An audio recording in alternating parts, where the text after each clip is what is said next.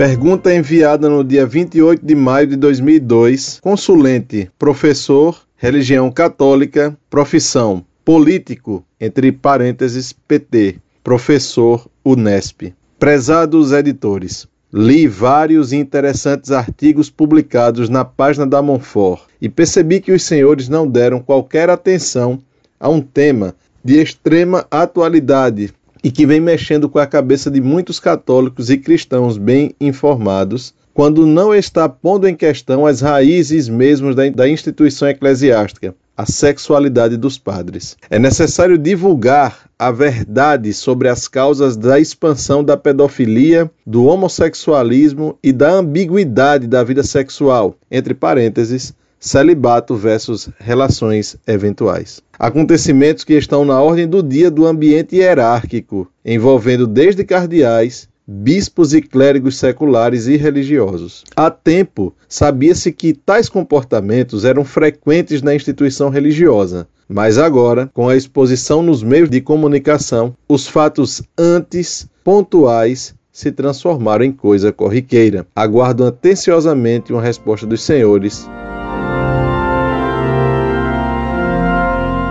Prezado Salve Maria. Você diz bem que há tempo se conheciam casos que hoje são denunciados como de pedofilia. O curioso é, por que eles não foram denunciados antes, já que há tempos eles ocorrem?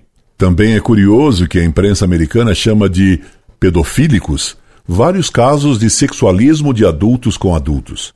Pelo menos estes casos deveriam ser chamados de casos de homossexualismo e não de pedofilia. Por que essa troca de denominação do crime? O Papa João Paulo II, graças a Deus, mandou punir os padres envolvidos e entregá-los à polícia, ao braço secular, como se dizia na Idade Média. Fazendo isso, o Papa, graças a Deus, contrariou a política péssima que vinha sendo seguida durante décadas pelos bispos americanos que deixaram o câncer crescer em vez de extirpá-lo. Valentemente, o Papa João Paulo II exigiu tolerância zero para os padres criminosos. Outra pergunta que deve ser levantada: por que logo se tentou ligar a pedofilia do clero com o celibato? Há muitos pedofílicos casados. Até parece que se quis aproveitar a onda para sabotar o celibato. Quando for oportuno, e sem criar escândalo, trataremos do caso.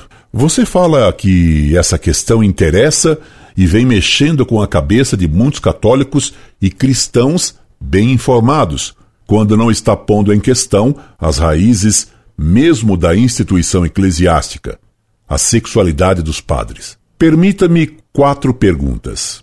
Primeira, você é um católico ou um cristão? Segunda, você é bem informado? Terceira, você é bem formado? Quarta, qual é a sua formação?